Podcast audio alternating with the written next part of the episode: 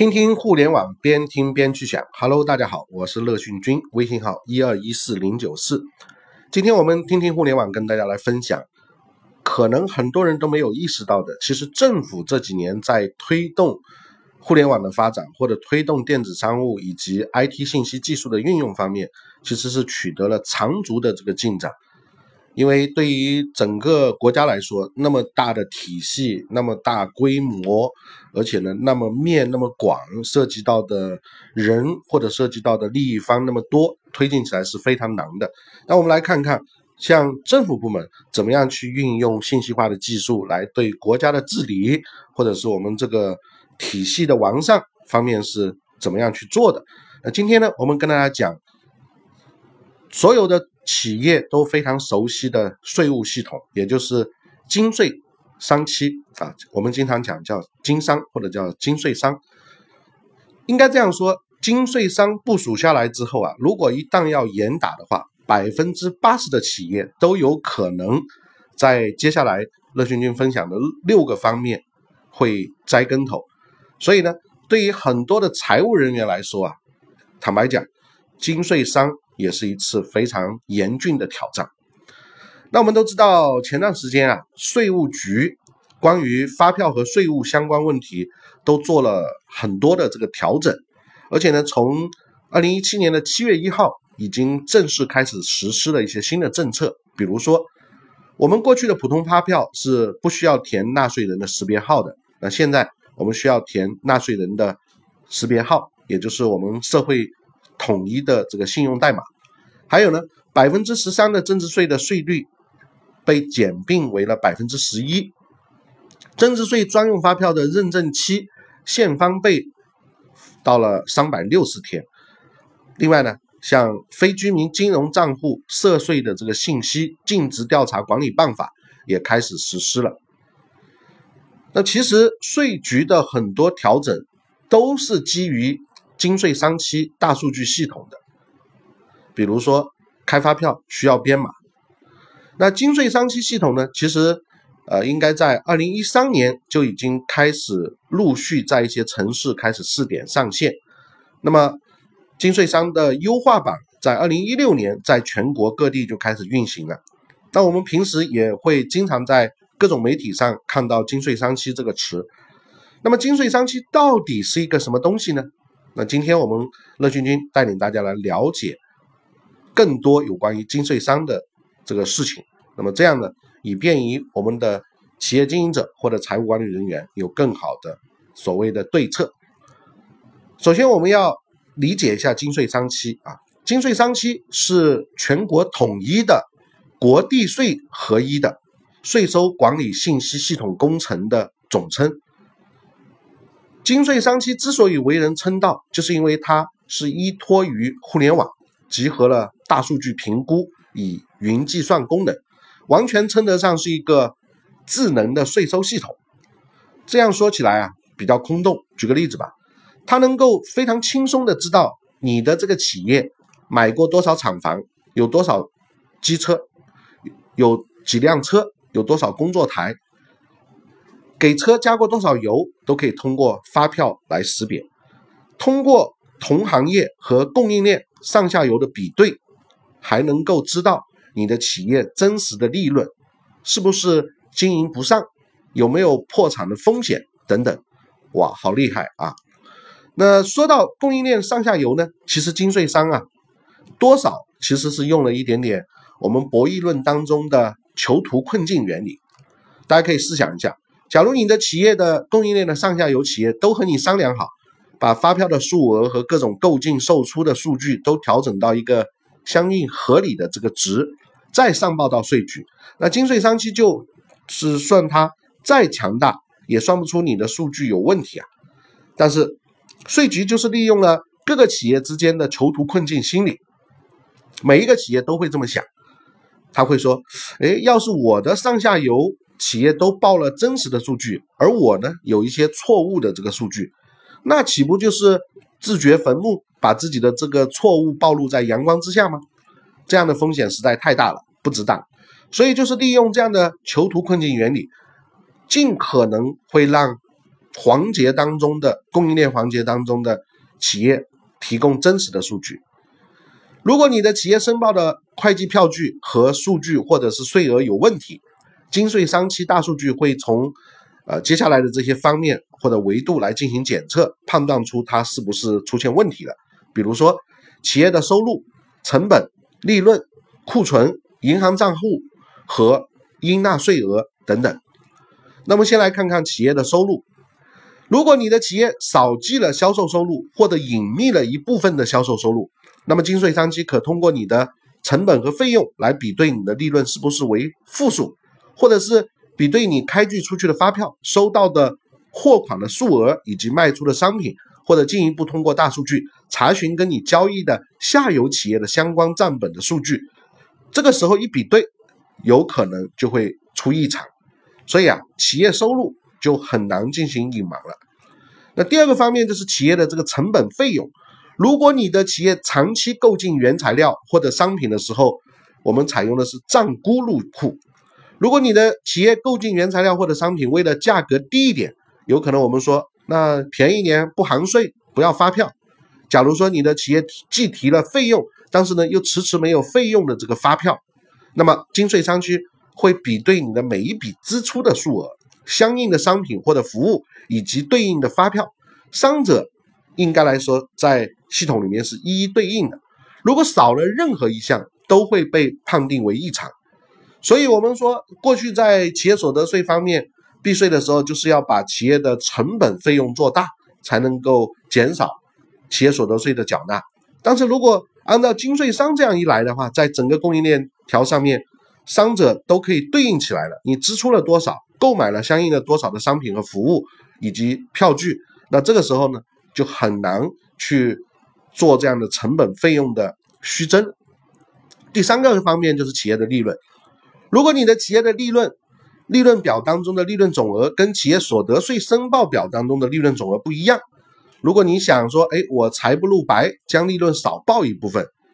像这样一些情况啊，金税商期的大数据都可以得到你所有的收入信息和成本信息的。而利润就是收入减去成本，你说。他算出你的利润会是什么难事呢？很简单啊，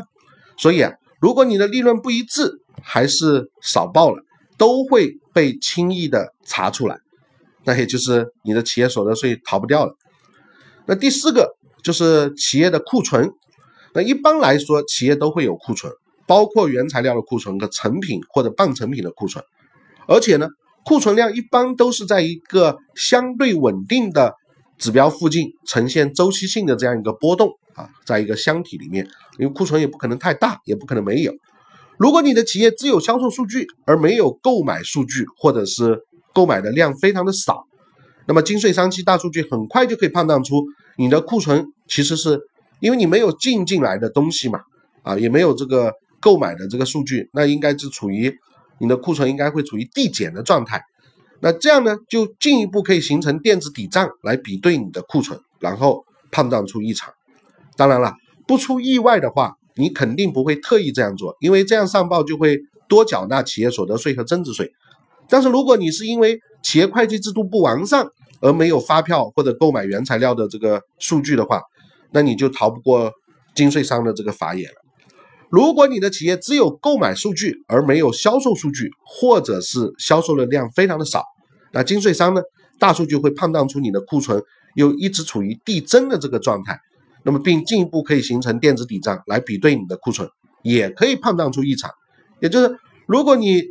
没有销售，但是呢，按照理论上来说就是一直在进原材料，那这个时候就属于一种递增的状态，也可以判断出来。那以前确实会有很多企业多多少少都是这样做的，因为这样呢就可以少缴纳一些税啊。可是现在有了金税三期的大数据系统，它可以比对你供应链的上下游企业的数据，加上判断出你的库存一直在递增，几乎就可以判定你报的数据是有问题的。所以啊，今时今日千万不要再去冒这样的风险了，在库存上面很难做文章。所以很多企业。都认栽金税商期啊，那第五个方面就是金税商可以通过我们的企业的银行账户来进行识别。如果你的企业销售了一批货物，货款也已经进入到了银行账户，收到的货款却迟迟没有记录到我们的这个财务账当中。假如说你的企业取得了一些虚开的发票，而账户里面的这个资金却没有减少，或者是减少的额额度不匹配，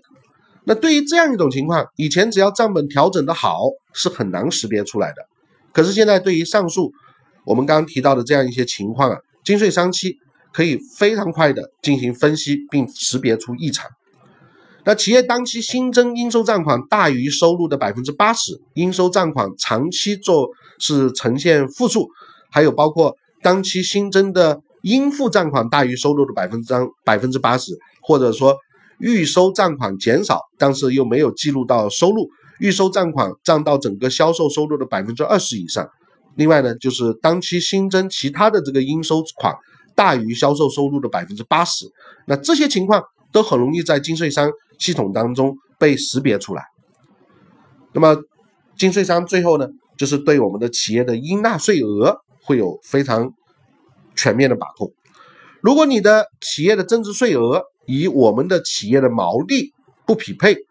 或者说你的企业期末的存户存货啊与我们的留抵的税金税金不匹配，或者说你的这个企业缴纳了地税附加的付这个税费。但是呢，与国税的增值税比对又不一致，或者你的企业实收资本是增资了，但是印花税呢却没有交，印花税为零，包括你的企业增值税额偏低，还有就是企业所得税贡献率长期偏低，包括呢你的这个企业应纳税的税额啊变动太大，像这些情况，金税三期都会识别出来。那么前面比如说我们刚刚谈到的。呃，这个企业毛利率和我们的这个增值税额不匹配啊，这些情况呢，识别出来之后，而应纳税额就是由以上的这些数据作为基础计算出来的，所以金税商期通过比对您的收入、成本、利润、库存、资产、资本、国地税的数据，还有往期的税收数据这些东西来判定出企业应纳税额的。是不是出现异常？很多人会说，市场这么大，企业的经营状态本来就是多样的。要是我的企业一切都是真实的，可这些真实的数据按照金税三期的标准，有可能就在它的标准之下呀。那我岂不就是跳进黄河都洗不清了吗？其实啊，企业只要行得端、做得正、真实的、准确的、合法的经营，开具取得发票和做账，并按照按时按规去申报，那即便被金税商查出所谓的异常，也是不用担心的。毕竟他查出异常只是第一步，还会有专门的人员具体的来核实。那这个地方乐俊君就要插一句了啊，那这个税管员啊，专管员、税务专管员这个人际的腐败，有可能未来还是会发生的啊。那么，呃，当然，如果是我们一切都是正常的。行得正，坐得端的啊，我们也不用太担心啊。一般的话，我们包括这些专门的专管员，也不会草率的判定说你申报的数据就作假，所以啊，大家也不用特别的担心。好了，那今天乐讯君跟大家分享，听听互联网，边听边去想。通过我们国家的金税三期，我们可以看出来，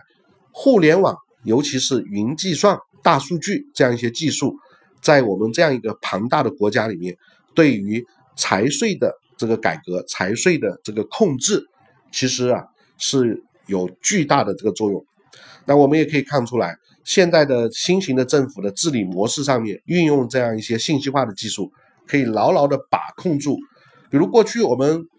呃国家的增值税和地方的一些国地税之间的这个利益的协调，非常难进行呃明确。但是有了这样一些系统之后啊，那中央可以加强它的这个集权，以及它的这个权威性。那么当然这里面还会有很多利益牵扯的这个东西，以及实际操作过程当中的一些所谓的变化，甚至是腐败啊，这个是很容易想象得到的。但是总体而言，利用互联网、大数据、云计算这样一些技术，因为现在我们已经完全可以支持。啊，你几千万中国的企业，哪怕是五千万的中小企业，或者是企业的总量，这个数据跑在一个云计算的体系里面也不算什么啊，它仍然是没有问题的，可以解决的。那么过去我们可能需要用很多人力去识别说这个企业有没有逃税，有没有出现一些问题，但是我们把它全部纳入到整个供应链体系里面来，透过增值税啊这样一个发票管理的这样一些方式，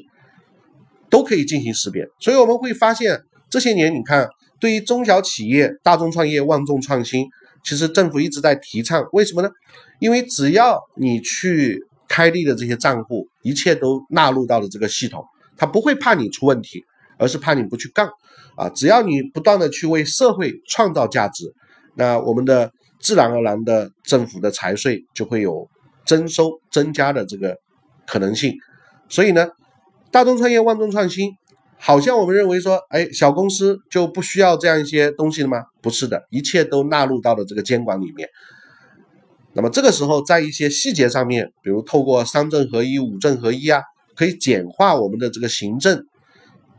啊，也可以减少很多中间的人为因素的这个干扰。通过信息化的技术，更好的服务创业者。那么看起来是双赢的啊，对于服务者来说。它中间可以少了很多行政性的这个干扰，啊，对于创业者来说少了很多行政性的干扰。对于政府型政府来说呢，它是通过这样的方式进行管控，所以呢，又回到了我们云商思维导图当中的一个基地两个世界，也就是控制与失控的这样一个理论啊。那如果大家需要了解更多这方面的知识，可以关注我们的微信公众账号“乐讯云商学院”。快乐的乐，培训的训，乐讯云商学院在底部的导航可以进入我们的直播间，或者是我们的在线网校。好了，今天我们这一讲就跟大家分享到这个地方。注意，一定要关注金税商对于你企业经营的影响。谢谢您的聆听，我的微信号是一二一四零九四，再见。